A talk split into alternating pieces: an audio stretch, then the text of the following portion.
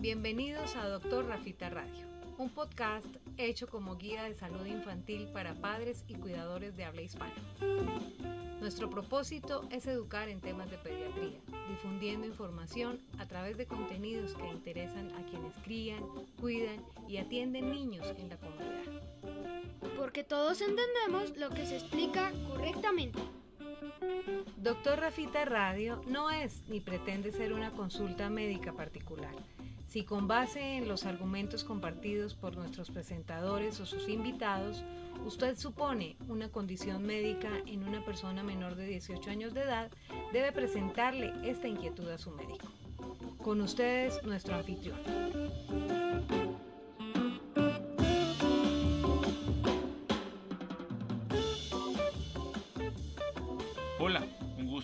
Ustedes. Mi nombre es Rafael Piñaranda médico pediatra, director y presentador de este podcast en español de educación y difusión, Doctor Rafita Radio. Un proyecto que se propone definir, describir, explicar e interpretar temas de pediatría para los padres, cuidadores, educadores y acompañantes en general de los niños, que son por definición nuestros pacientes desde recién nacidos hasta los 18 años de edad. Esto para que reconozcan y entiendan estas cosas que se desconocen, que son imprecisas, o lo peor, que se saben mal sobre la salud infantil, poniéndolos incluso en riesgo por errores de concepto.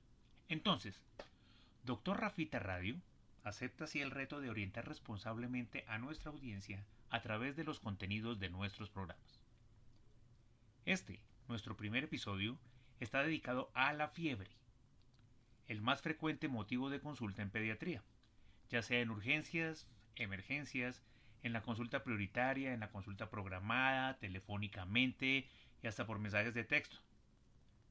Veamos a continuación qué es, cómo se produce, cómo se detecta, cómo se debe enfocar, a qué está asociada las falsas creencias y cuándo corresponde a una situación realmente grave. Empecemos por lo básico.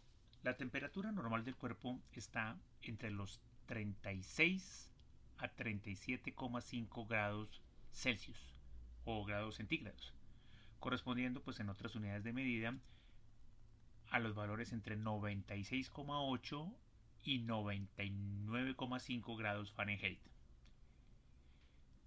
La fiebre es el aumento de la temperatura corporal por encima de 38 grados centígrados y hasta 40 grados normalmente lo que da un rango entre 100,4 y 104 grados Fahrenheit. Raramente se registran valores superiores a 40. Es exótico, pero a veces puede darse. Esa pequeña franja que queda entre los 37,6 grados y los 37,9 grados centígrados se llama febrícula. No es en estricto fiebre, que hemos definido como valores de temperatura por encima de 38 grados centígrados. Pero son aumentos de la temperatura que advierten que se está calentando el niño o que, pues, en definitiva, está en progreso la fiebre. La principal razón de que se produzca fiebre son las infecciones, que son usualmente virales o bacterianas. Las virales son las más frecuentes en la infancia. Incluso a veces los padres se fatigan porque el pediatra explica de una manera, digamos, frecuente que los virus o las virosis son los causantes de la temperatura. Un pequeño porcentaje de fiebre está producida por otras causas, que incluyen la vacunación, las enfermedades autoinmunes o pues incluso el cáncer. La vacunación rutinaria puede producir fiebre.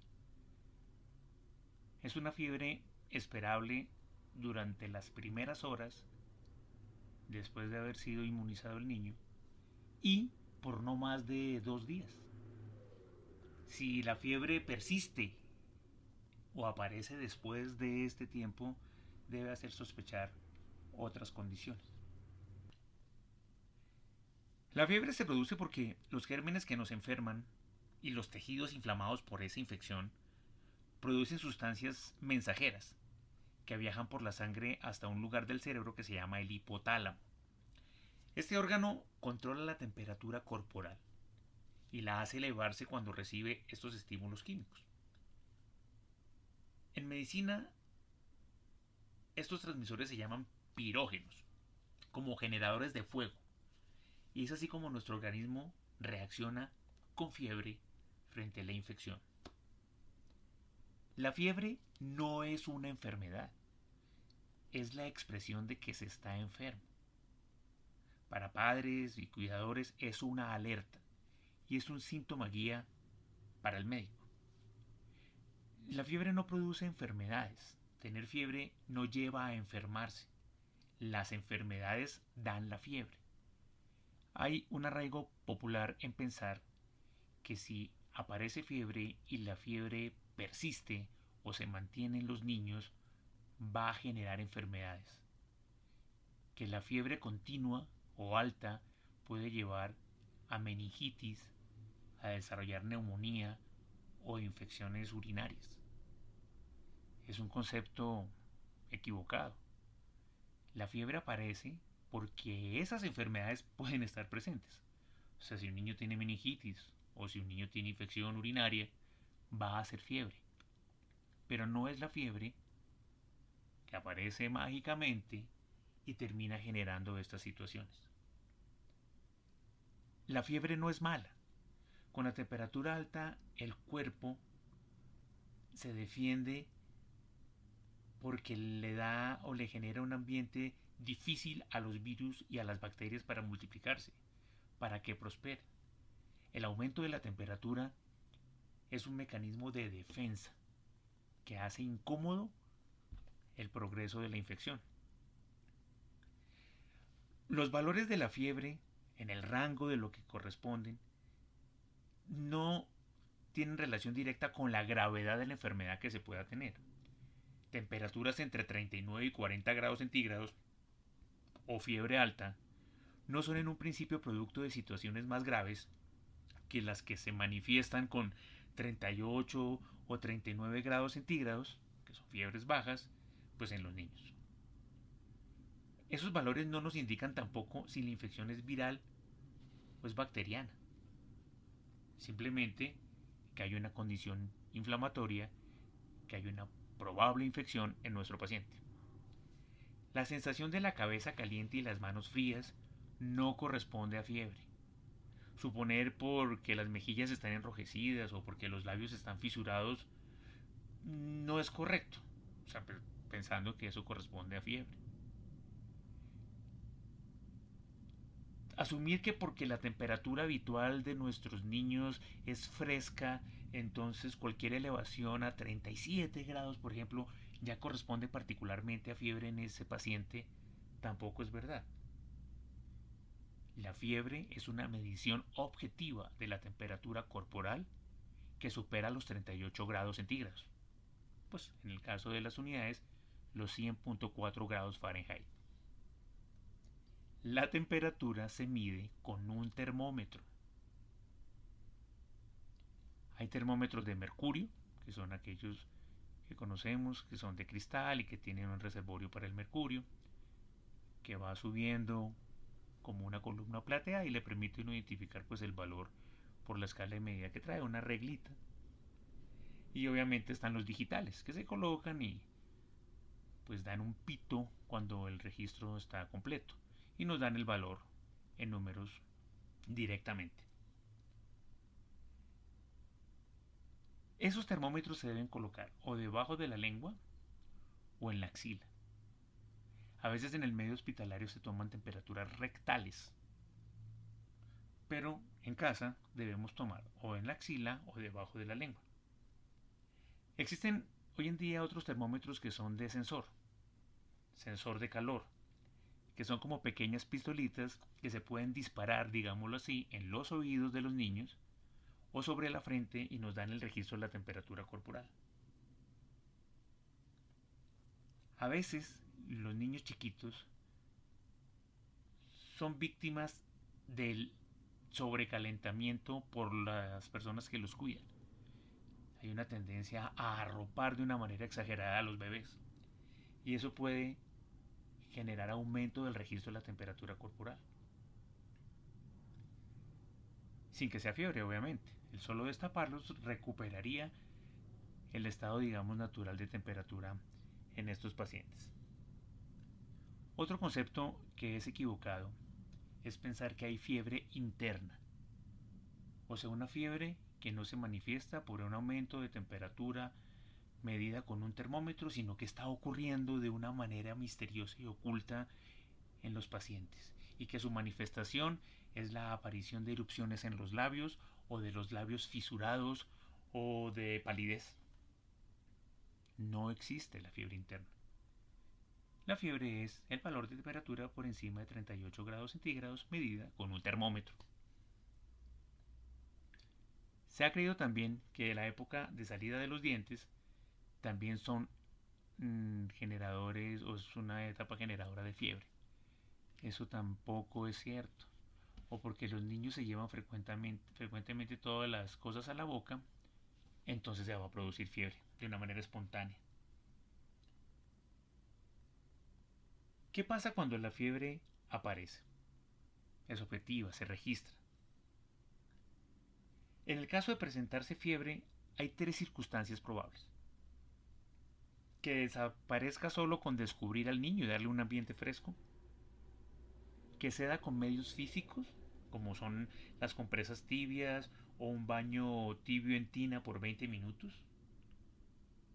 Pues entendiendo que no es agua fría, es agua tibia que estará igualmente por debajo de la temperatura del niño con fiebre, enfriándolo de una manera mecánica, despacio, despacio, o que esa fiebre resuelva con medicamentos para la fiebre, de uso común en los hogares y obviamente indicados por su médico. Cuando un niño tiene fiebre, luce mal, se torna pálido, sudoroso, se pone irritable, pierde interés por comer, se interrumpe el sueño, puede estar confuso y los mayores incluso pueden mostrar actitudes delirantes. Los niños pueden tener sensación de frío durante la fiebre, con temblores que es lo que reconocemos como escalofríos, queriendo incluso cubrirse o arroparse para sentirse mejor, cosa que evitamos pues porque no nos va a ayudar a manejar la temperatura en ese, en ese momento. El enfoque de la fiebre tiene diferentes consideraciones y los padres y cuidadores deben reconocer si se puede atender al paciente en casa o si se debe consultar inmediatamente. La fiebre en menores de 3 meses de edad y sobre todo en menores de un mes de edad, que son los pacientes que denominamos recién nacidos o neonatos, es una condición de urgencia, potencialmente grave, independientemente de lo bien que pueda lucir el bebé y está indicada la consulta médica inmediata. Cuando hay fiebre, en los niños, de cualquier edad, siempre se deben registrar los síntomas asociados, que serán relevantes para el médico según la edad y el comportamiento, como si hay congestión nasal, producción de moco, tos, ahogo, rechazo a la alimentación, diarrea, molestias al orinar, cambios en la orina, ¿cierto? Como pueden ser en el color o el olor si hay brote progresivo, confusión, al igual que el tiempo de evolución del problema en el paciente. En el manejo de la fiebre, las medicaciones de uso confiable en casa y sus dosis para la administración correcta y segura deben ser concertadas con los médicos en las consultas rutinarias de control o por asistencia telefónica especializada para estar preparados y no ser víctimas de la angustia y no saber qué hacer y no saber qué formular y no tener a indisposición algo que nos ayude a manejar ese síntoma. Si la fiebre es persistente, se demora en resolver con medicamentos, reaparece rápidamente o se asocia a condiciones serias, como puede ser la dificultad para respirar, el vómito recurrente, el dolor abdominal, las deposiciones abundantes o con sangre, debe consultarse lo más pronto posible al médico. La consulta médica permite orientar correctamente al niño, considerar exámenes, si hay que hospitalizar o no, o formular a través de un interrogatorio dirigido según la condición del examen físico. el médico se encarga de descartar gravedad, de diagnosticar y de proponer un tratamiento en ese caso. Tener un profesional o un centro de salud de confianza es fundamental. Se deben pensar en el supuesto de que si un niño se enferma, ¿a dónde se va a llevar? Garantizando su atención. Este último segmento de nuestro primer podcast de Doctor Rafita Radio, quiero eh, enfocarlo a revisar un tema muy interesante, que son las convulsiones febriles, las convulsiones por fiebre o crisis convulsivas febriles, que son en esencia una condición benigna en los niños menores de 5 años, que es donde se registran, pero que son una condición angustiante para el padre o cuidador o el maestro o la persona que está encargada de atender al niño durante ese momento. Ver convulsionar a alguien, sobre todo si es un niño, es dramático. Presenciar la desconexión, el aumento del tono muscular y las sacudidas, el colocarse morados y no tener como la manera de resolverlo, la impotencia durante esa escena es terrible. Normalmente son eventos breves, pero que parecen una eternidad para la persona que está coincidencialmente en ese momento. La gente puede pensar incluso que el niño va a morir frente a ellos. Ese tipo de situaciones generan consulta inmediata. Hay que hacer la recomendación de que el, eh, el niño debe ser llevado a consulta porque obviamente va a terminar en consulta. Pero casi siempre hay buenas noticias en el pronóstico alrededor de esos eventos. Los niños menores de 5 años tienen una predisposición, digamos, natural a convulsionar con los aumentos rápidos de temperatura. Mm, por la inmadurez que todavía pueden tener de su sistema nervioso central. Y es que no se convulsiona por fiebre porque la fiebre sea muy alta, o sea, porque el niño está registrando valores elevados de temperatura, o porque la fiebre lleva mucho tiempo presente. O sea, pensar que como estamos sobre los 40 grados centígrados, o porque el niño tiene una hora sin tener un control efectivo de la fiebre, va a convulsionar, no es correcto. Las convulsiones febriles se producen por la sorpresa de ese cambio brusco de temperatura que significa pasar de no tener fiebre a tener fiebre en menos de un segundo. Es un choque de calor que sorprende y hace que el cerebro reaccione de esa manera, con movimientos anormales de manera generalizada, lo que describíamos, con desconexión, aumento del tono, color morado, pausa respiratoria y esas cosas. El niño que no tiene fiebre y pasa a tener fiebre rápidamente es sorprendido por ese choque térmico. Y es lo que genera finalmente la convulsión febril. Por eso muchos padres durante la consulta dicen, yo lo acababa de acostar o acababa de estar con él y él no tenía fiebre. Ahora es que me están diciendo que su temperatura está elevada. Es un cambio brusco. Esas convulsiones febriles no dejan secuelas. En la mayoría de niños tienden a no repetirse, o sea, casi que son únicas. En el grueso de esos pacientes, claro, existen otro grupo de niños que hacen recurrencias, pero son los menos frecuentes no necesitan medicación. Ese niño no es un niño con epilepsia. No requiere medicamentos por neurología. A veces ni siquiera se hacen estudios de ampliación. No se hacen electroencefalogramas, no se hacen imágenes cerebrales. Simplemente se entiende de la predisposición que ya expresaron y los padres están pendientes para que durante las febrículas que definíamos al inicio de este episodio, cuando los valores están muy cerca a los 38 grados centígrados se animen a intervenir, o con medios físicos o con los medicamentos que ya haya recomendado el médico. En conclusión, la fiebre es una condición de alerta que avisa que hay un proceso inflamatorio activo, casi siempre infeccioso y frecuentemente viral en la infancia. Representa un síntoma de alta consulta y de gravedad variable según el comportamiento y los síntomas asociados, según la enfermedad que produzca la fiebre.